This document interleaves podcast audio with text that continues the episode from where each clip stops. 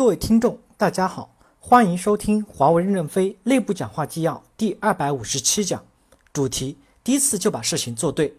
任正非在全球仓库大会上的讲话。本文刊发于二零一四年七月七日。导读部分：一、全产品生命周期管理是趋势。什么时候我们能主动告诉客户哪个基站已到生命末期，需要维修或加固？这是一次把事情做对的目标。二、IT 系统设计基于零人工干预而设计，因为人是最不可靠的。三、从存货和退货来找问题根因，往往能剖析业务实质。全面引用质量改进一次做对首要原则，应该作为员工部门的 KPI 考核。正文部分，仓库工作会议其实是我这几年一直想要召开的。前两年我就想让汇圈去全球各地偷偷调查。看看我们仓库管理的实际情况。第一部分，逐步减少仓库的二次分拣式生产，仓库费用及存货成本要核算分摊到受益者。我理解的中心仓库未来应该是虚拟化的，从从合同到站点，全流程一次把事情做对，是我们追求的目标。尽可能多的一次把站点搞清楚，尽可能逐步减少区域中心仓库的二次分拣式生产。对站点发货，可能因货物不齐套。有二次发货是可以理解的，总是越少越好。如果我们总是把一堆货堆到代表处，代表处又要二次分拣生产，这样我们永远不会有进步。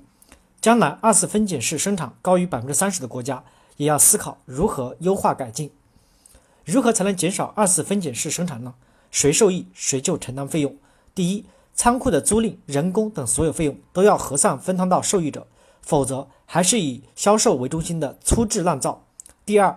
将来的存货、退货、报废也要算到受益者的费用，至少相当一部分要核算到你头上。电子产品要退货，我认为降成七折都不能要。如果大家同意七折，那么今年奖金就少发不少，逼大家改进。第三，供应中心仓库的成本也要受益部门分摊，绕过供应中心仓库直接发货，节约出来的利润可以抽一一部分作为奖金来发。华为机器的生产成本可以公司核算。供应链的成本也一定要有人买单。明年底计划召开供应链审计大会，要专门查查供应链的费用如何合理分摊的，逼着你们把费用分摊到受益者。我们一定要把自己的成本搞清楚，从核算开始抓，也要重视财务人员的副作用。薪酬包是和效益挂钩的，我们要强制性的逼着你们管理进步，大家才知道节约费用有利于自己的收益，有利于公司的收益。这次公司涨工资，有些人涨得非常猛，有些人涨得不够。如果有员工说，我就是在你这个代表地区部总裁的领导下，工作效率差、浪费多、奖金发的少，那就推翻他的封建统治。不是我要把你末位淘汰，是你的员工要你被末位淘汰。在华为公司，坚决不能落后，我们必须要创造价值，否则就活不下来。我相信华为一定有很多年轻人搞得明白，他们为什么不能取代你。我们还是要强调一次把事情做对，来比较选拔优秀干部。可能有人会说我们的管理太难了，那我就讲讲美国的航天飞机。美国发明航天飞机的时候，在国家立项，涉及到四万多个工厂，四十二万名研究人员，按程序来来做那些部件，有些还没有发明。最初说八十亿美金够了，投入八十亿美金后，连个眼儿都没有，又追加七十亿美金，还是不够，最后又追加了一百亿美金，两百五十亿美金，终于把航天飞机做出来了。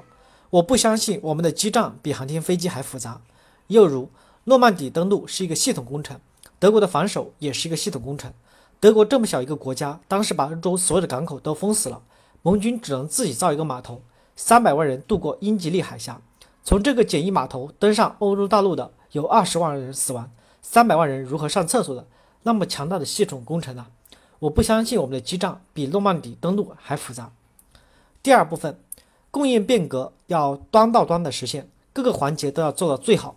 第一，研发要做到最好，不是指研发中心感觉最好，而是让客户感知最好。以前大家说做到最好，其实就是搞复杂点，是研发人员的自我感觉。第二，制造要做到最好。华为研发做到行业领先了，制造也要达到同样的水平。若技师的技能达到了国际水平，薪酬也要达到国际水平。这次公司最优秀的一批技师可以从十二级。直接调到十六级，还有十五级、十四级、十三级也要调整，这样形成蜂窝状的结构。一定要把全世界最优秀的技师招进华为，将来怎么会制造不出好的产品呢？第三，一定要有正确的发货，我们要正确的做好合同，正确的提供交付，包括供应链环节及合同获取的整个过程。供应链的责任是要按照计划流程把货物送达，但是计划做得合不合理，应该是业务部门承担责任。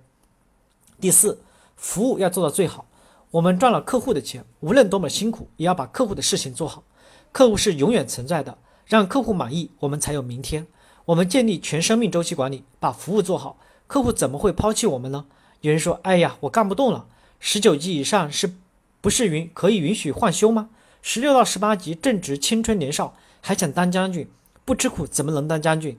年轻人要吃大苦，耐大劳，不要因为工资涨了，整天悠哉悠哉，天天晒太阳。这种人应该被末末位淘汰。华为保留的十几万人，一定是要是卓越的战斗队伍。